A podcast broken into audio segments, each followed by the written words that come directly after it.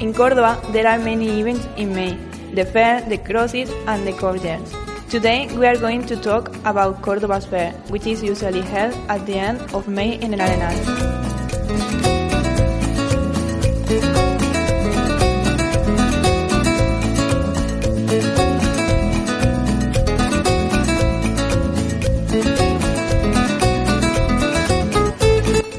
May's fair started like a cattle show a long time ago, in 1284.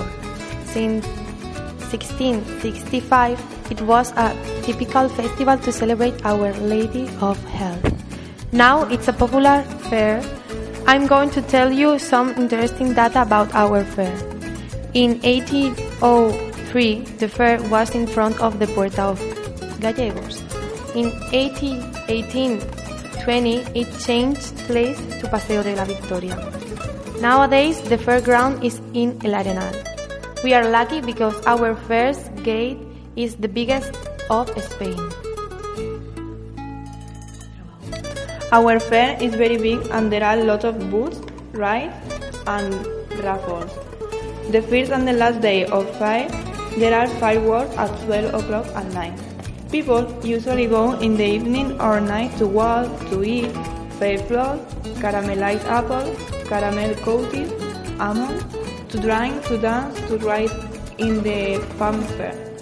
You can see horse carriages, women dressed up in the traditional flamenco dresses and men dressed in the traditional short costume and wide brim hat of Córdoba.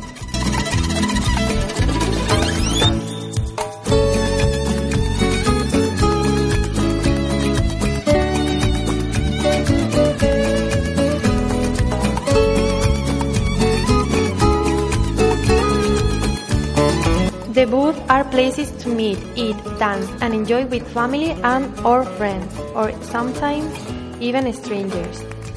Everybody can go in to any booth. This doesn't happen in every city. There are two types of booths.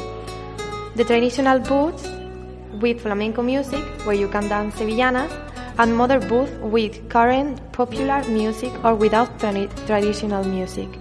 In some booths, from 12 o'clock at night to closing time, people under 18 cannot enter. There are rides of all types.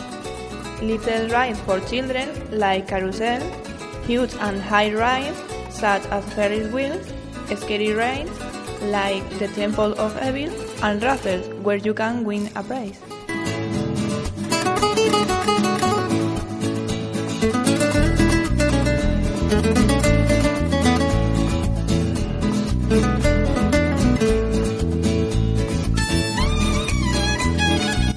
And that was everything. Thanks for your attention.